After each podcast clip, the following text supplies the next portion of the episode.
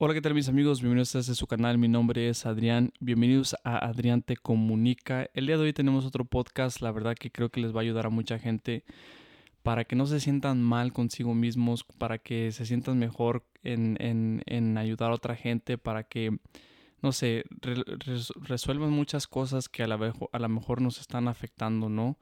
En el día al día y esto es el poder dar a los demás, ¿no? El podcast se titula No puedes dar a otros estando vacío. Y esto es económicamente, emocionalmente, eh, en cuestión de amor, en cuestión de amistad, en lo que sea que tú estés haciendo en este momento. Si tú no estás lleno por dentro, tú no puedes dar hacia afuera amor, compasión, cariño, dinero, ayuda a los demás. Es primero trabajar en uno mismo y después poder ayudar a los demás, porque si no, los dos nos ahogamos en este río y después ya nadie salva a nadie y caso perdido, ¿no? Una vez cuando estaba yo aprendiendo a, nadar, el instructor me enseñó un poco de las estrategias que usan para salvar a una persona que se está ahogando. Y si no tienes algún salvavidas o algo que le puedes brindar a la persona para que flote, antes de llegar a esa persona tú tienes que tomar tu respiración, controlarte tomarte un fuerte, eh, un, inhalar aire bastante, bastante aire, inhalar bastante aire antes de llegar a esa persona. Porque a veces lo que pasa es que tú llegas con esa persona y esa persona se quiere agarrar de ti y pasa que mm, tú llegas sin aire, llegas cansado porque estás nadando hacia esta persona y esa misma persona te hunde a ti y se hunden los dos. Entonces la estrategia que él me platicaba es que antes de llegar con esa persona tienes que tomarte un segundo, yo sé, la persona se está ahogando, pero aún así tienes que tomar un segundo, inhalar, calmar tu respiración, tomar un aire profundo y llegar por, debajo y sacar a esta persona hacia arriba, ¿no? Pero ya tomando aire, porque si llegas sin aire y, llegas a tomar aire con esa persona, es probable que esa persona se cuelgue de ti y los dos se hundan y después tú ya no tienes aire para poder sacar a la otra persona adelante y ya, caso resuelto o caso perdido, no más bien, no caso resuelto. De la misma forma tenemos que tomar aire cuando queremos ayudar a otras personas. Sea lo que sea, sea un amigo, sea tu novia o tu novio, sea tus padres de familia, lo que tú quieras, tú tienes que tomar ese aire primero antes de poder ayudar a los demás. Y es por eso que si estamos vacíos por dentro, y si pueden relacionar esto con el aire, si sacan todo el aire hacia afuera, lo, lo, sacan todo, todo, todo lo que pueden de sus pulmones y sienten ese vacío, esas ganas de, de querer respirar. Esas son las ganas que tenemos que tener el día con día, de amarnos a nosotros mismos, de querernos a nosotros mismos un poco más, de trabajar en nosotros. Y ya cuando sacamos ese aire, es como el ayudar a los demás y sentir le dicen en inglés ese relief, ¿no? Esa calma, esa tranquilidad. Porque el ayudar a alguien más te da amor, te da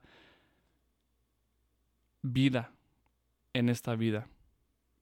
Y si no lo han practicado, te los recomiendo 100% que lo practiquen, den amor y recibirán más que amor. Amor, propósito, felicidad, recibirán muchas cosas más cuando ayudan a los demás. Es como un músculo.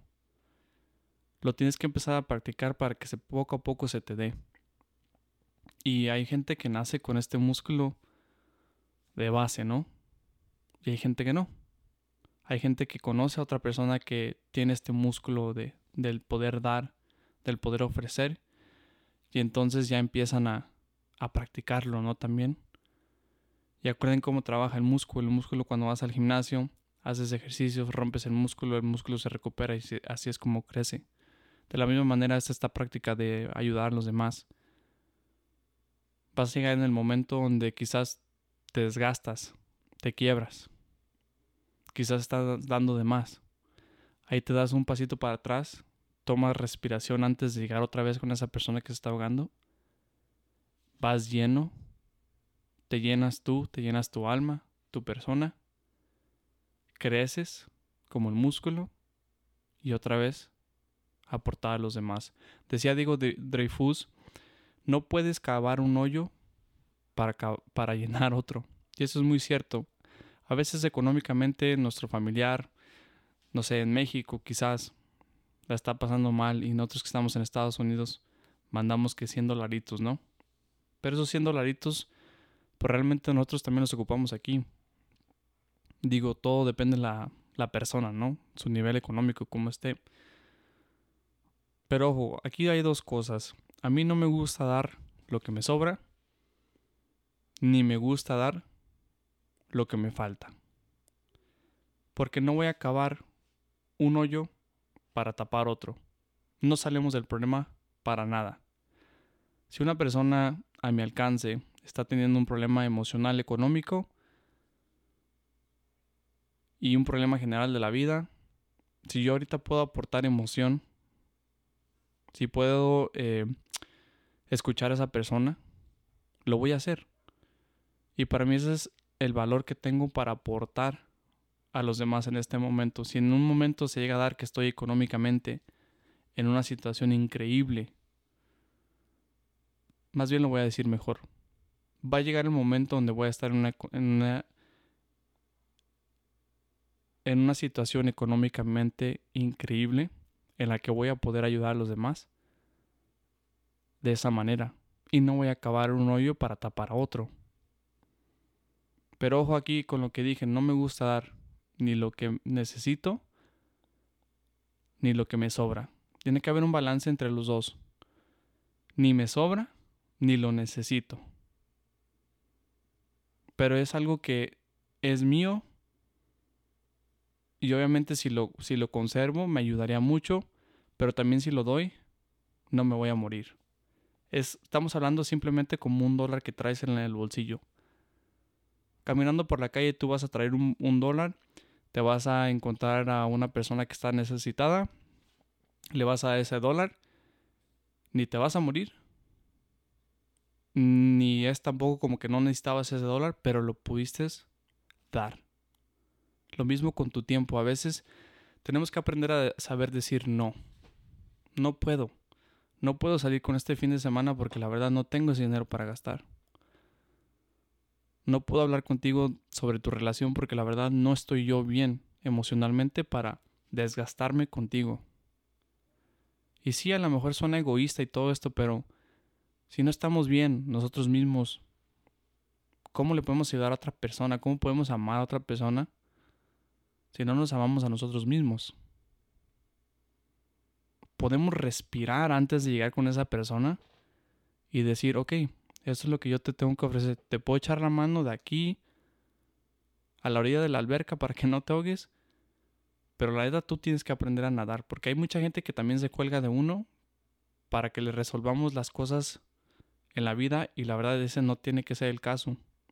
Si sabemos decir no. Parte de ser humano y parte de ayudar a los demás es poner a los otros antes que, que a ti, ¿no? Y sí, o sea, hay veces que esto lo puedes hacer. Si vas a ir a un partido de fútbol, pero el papá de tu mejor amigo falleció esa noche y el siguiente día en la mañana tienes que escoger o el partido de fútbol o el funeral de, del papá de tu mejor amigo, que a lo mejor para ti fue como un papá también. Ahí sí estás poniendo a tu amigo. Quiero pensar que escogerías ir al funeral de, del papá de tu amigo y ahí sí estás poniendo a, otra persona antes que a ti. Pero por ejemplo, vamos a hablar de otra cosa. Si yo estoy pasando por un problema y para mí lo que mejor me ayuda es ir al gimnasio para resolver estas cosas en mi mente y me habla un amigo. Oye, acabo de tronar con mi novia, me siento muy mal, necesito a alguien con quien platicar. ¿Qué vas a hacer? Le dices, hey, no, no puedo, voy al gimnasio ahorita. ¿Te parece que si después del gimnasio hablamos? No, es que pensé que podía contar contigo. Está bien, déjame hasta el último. Y hay amistades así chantajistas. Pero oye, ¿cómo voy a respirar yo si no me das chance de respirar? ¿Y cómo te voy a ayudar si no he podido respirar? Si no he trabajado en mi persona para darte ese amor que necesitas ahorita de compas, un abrazo, ¿no? Échale ganas. O sea, todo va a salir adelante. Aunque ahorita suene lo más difícil de la vida, poderte olvidar de tu ex o la persona que te quebró el corazón, lo que tú quieras, día con día puedes respirar un poquito mejor. Y día con día te vas a ver en el espejo y te vas a volver a ver a ti. No vas a volver a pensar en esa otra persona.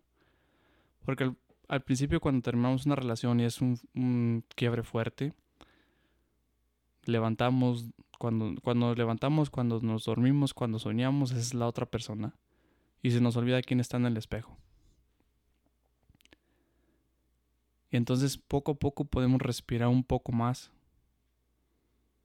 y adquirir nuestro piso conforme vamos caminando en la vida y vamos dejando eso atrás. Pero entonces ponte a pensar, antes de ayudar a los demás, estar respirando. Aquí pasa mucho en Estados Unidos que los jóvenes tratan de ayudar a sus padres porque los padres llegan con el sueño americano aquí y a veces se andan ahogando en la cruzada del río y está bien cabrón la vida aquí. No es fácil venir a otro país sin el idioma, tener que trabajar trabajos muy duros, muy fuertes, en el campo, en, en la construcción, en las matanzas de animales, 8, 10, 12 horas diarias, hasta a veces 60 horas a la semana, para sostener a la familia y a veces nos ponemos la presión como hijos de querer ayudar a nuestros padres. Que ojo, estamos respirando antes de ayudar a nuestros padres. Antes de estudiar esa carrera que siempre te dicen, tienes que estudiar, tienes que estudiar, tienes que estudiar. Para poderles brindar este logro a tus padres, porque así lo diría yo cuando a veces nos lo ponen y nos lo inculcan siempre de estudiar una carrera y ser profesionistas, es como un logro que le debes a tus padres, ¿no? Te pones a pensar que antes de que tienes que empezar la carrera, tienes que hacer un análisis personal para ver qué es lo que quieres en esta vida. A lo mejor no es la carrera. Pero a quién estás poniendo primero? ¿A las decisiones de tus padres o a las tuyas? En mi caso yo decidí poner a la decisión de mis padres porque pensé que era un buen consejo y también todos los de mis mentores. Todos mis mentores me decían, estudia, estudia. Y sí, estudié y me fue muy bien y creo que aprendí mucho en la universidad. No creo que fue una pérdida de tiempo, pero la mayor clave del éxito fue que viajé, que conocí, que me di la oportunidad de crecer en esta vida y ser yo. Me puse a mí primero antes de llegar con alguien más y poder ofrecer el conocimiento del mundo respiré yo primero. Antes de platicarle a la gente de cómo es bonito España, me di la oportunidad de llegar ahí y vivir esa experiencia, regresar e inspirar a la gente que me rodea a algún día cruzar esa frontera fuera de Estados Unidos y México. Entonces, este tema no, no necesariamente va al amor, al dinero, al viajar, o sea, se relaciona todo se relaciona todo lo que hacemos día con día. Si no podemos tapar un hoyo porque nos sobra tierra, ojo, ni nos sobra ni nos falta, pero tenemos esa tierrita que ahí podemos prestarle a alguien más. Si no la tenemos, ¿qué estamos haciendo? Busca otra forma. Siempre hay la forma de, de ayudar a una persona y no tiene que ser económicamente. obviamente, casualmente siempre es ay, económicamente, ¿no? Un funeral, le voy a mandar 100 dólares porque para el entierro, ¿no? Pero ¿qué tal si esa persona tiene para el entierro y el papá de ese hijo que acaba de fallecer necesita una llamadita, un abrazo, una carta? Una carta donde diga cuánto los, los estimas y cuánto los quieres a esa familia. No necesariamente tiene que ser dinero. Entonces pongámonos a pensar que también podemos hacer el bien a otros sin tener mucho dinero, la verdad. No tenemos que tener mucho dinero para hacer el bien a los demás. Probablemente siempre te ha tocado que pasas en una carretera y se descompone alguien, ¿no? Lo primero que haces es voltear como bobo, casi chocas. para ver, ¿no? Para chismear qué pasó. ¿Qué pasó con esa persona? Pero te pones a pensar que te puedes detener y decir, oye, ¿qué te pasó? ¿Ocupas algo? Y no necesariamente le estás dando mil pesos o cien dólares, simplemente estás ofreciendo su ayuda. A lo mejor lo que, se, lo que pasa es que se quedaron sin gasolina. Si tú le das un rate a la gasolinera, y ayudaste a alguien más, ¿no? El detenerle la puerta a alguien más puede ser mucha ayuda. Porque no, no te fijes en el acto, sino lo que representa el acto. Te tomas el tiempo de pararte, detenerte, abrirle la puerta a alguien más y esa persona te va a dar una sonrisa y esa sonrisa automáticamente en su cerebro le va a decir, wow, me pasó algo que me hizo sonreír y ahora me siento un poquito más contento. Al igual que con esa persona que te paras y te detienes a ver si están bien cuando se descompone su, su carro. ¿Qué van a sentir? Wow, alguien más le importó que yo estuviera bien. Merezco estar en esta vida, valgo algo en esta vida. A alguien le importa cómo estoy en esta vida. Y por eso no te fijes tanto en el acto, sino en las consecuencias que traen estos actos. Por muy pequeña tu, tu acción, nunca sabes cuánto le va a ayudar a alguien más. Y por eso, antes de todo, antes de llegar a, rescatar a esa persona, tómate un respiro, trabaja en ti, llénate tú y después ofrécela a los demás. Y al final de cuentas, este mundo trabaja tan bonito y tan curioso que cuando tú das, recibes y recibes dos, tres, cuatro veces más de lo que tú das. Que no te dé miedo ayudar a los demás. Pero ojo, como dice mi compa Diego, no cabes un pozo para tapar otro. Nos vemos en la próxima.